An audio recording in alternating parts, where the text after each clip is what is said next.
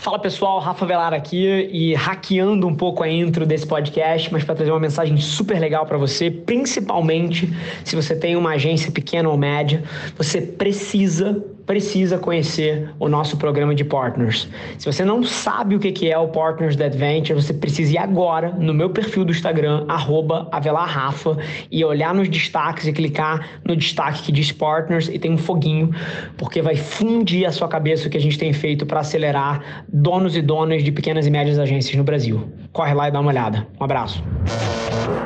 Esse é o Nas Trincheiras.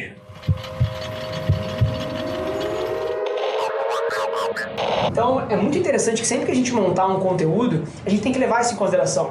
Puta, essa minha peça aqui, que eu acabei de criar, que vai ser veiculada com mídia ou no feed, ela tá poderosa o suficiente para parar a pessoa? E uma vez que ela pare, eh, isso vai é, gerar um comportamento desejado? Vai ser relevante para ela, para que ela compartilhe, curta ou então assista tudo? E isso é o design do conteúdo no final do dia. Então, por exemplo, o motivo que eu crio o conteúdo tão rápido é porque eu parto daqui. Cara, o que, que precisa fazer para parar o cara? Puta, faz mais assim. Cara, e, e, tem que ser relevante. Então, esse tipo de frame ajuda a gente a ter muita velocidade. E, e além disso, é curioso porque os comportamentos, hoje em dia isso é um pouco mais claro, mas eles estão evoluindo. Porque antigamente você tinha tudo cronológico, né?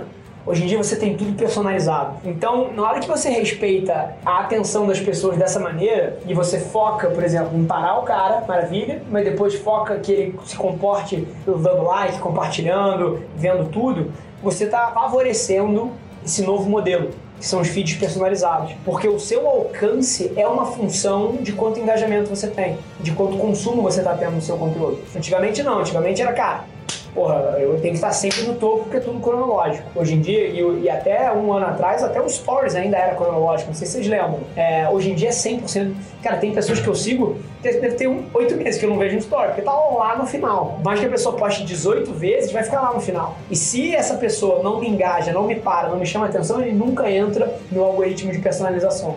Então, as nossas estratégias precisam entender, cara, dado que tudo é personalizado hoje em dia, como é que eu hackeio esse processo para que eu esteja sempre sendo a escolha que o algoritmo vai mostrar para a pessoa. E aqui tem um modelo muito mental muito legal. Essa parte daqui é a parte que você está escaneando. E aí o seu objetivo, enquanto a pessoa está escaneando, é chamar a atenção da pessoa. Então, aqui você tem o primeiro passo que é capturar a atenção da pessoa. Esse é o primeiro passo de qualquer conteúdo. A pessoa está rolando, está escaneando, seja no, no, no, no YouTube, seja no, no, Facebook, seja no Twitter, seja no TikTok. Como é que você captura a atenção dela? Esse é o primeiro passo.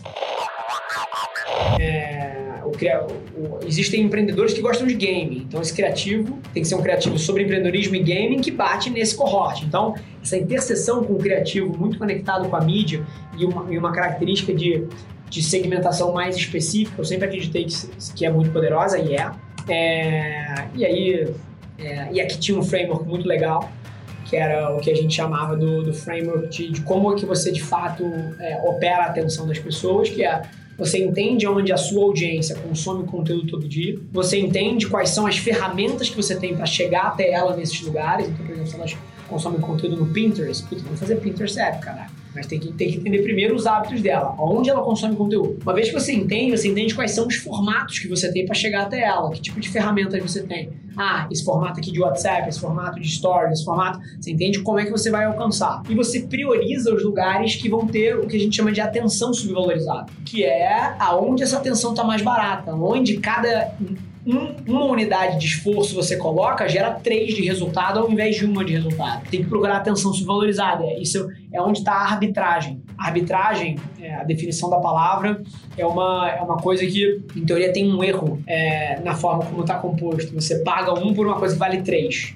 Isso é arbitragem. E ao longo do tempo, o que acontece é que o mercado fecha essa arbitragem. Porque mais pessoas vão querer pagar um, porque está dando um puta retorno, e no final do dia esse negócio vai acabar custando três, que é o valor dele. Então a arbitragem é sobre a gente como marqueteiros, como creators, como criadores, procurar aonde as pessoas não estão prestando tanta atenção e pode dar um puta resultado. Então esse era o framework de atenção. Então hábitos, alcance onde está a arbitragem. Depois disso, era você entender o impacto que você quer gerar. Então, por exemplo, como é que a gente consegue, experiência tem a ver com entreter as pessoas ao invés de interromper, né? Quais são os formatos que tem mais a ver e eu consigo gerar mais valor e interromper um pouco menos? Quais são os melhores formatos? Para eu causar uma boa experiência? Porque marketing em 2021 é experiência do usuário. Ou você tem uma mensagem foda que a pessoa quer consumir, ou você vai ser ignorado. Então, experiência tem a ver com entreter ao invés de interromper. Dentro de tudo isso aqui, de onde está a arbitragem, de quais são os formatos, de onde ele consome, onde você tem mais capacidade de entreter ele ao invés de ser uma mensagem que interrompe. Além disso, que estratégias a gente pode fazer para trocar brand equity e reputação de marca com outros players, que são collabs, por exemplo? É, isso é super relevante. E como é que as nossas ideias podem gerar o máximo de mídia espontânea possível e as pessoas podem querer compartilhar? Então, quando você encaixa essas coisas todas, olha que loucura. Se, se a gente criar uma ideia que leva em consideração onde a pessoa consome, é, um bom formato para chegar lá, que tenha a experiência correta, que tenha uma, uma atenção subvalorizada, que a gente leve um componente de troca de equity com alguém e que a ideia ainda seja interessante para que gere reverberação e as pessoas comentem, compartilhem, etc., cara, isso viraliza. Então, o momento que as coisas viralizam é quando é, esses negócios se tocam tudo. Eu não criei isso aqui porque eu sou um gênio, não, tá? É, eu criei isso aqui porque eu presto atenção no que funciona e, presto, e, e eu gosto de estudar o consumidor e, cara, quando a gente vê alguém fazendo, cara, por que, que essa pessoa está fazendo alguma coisa?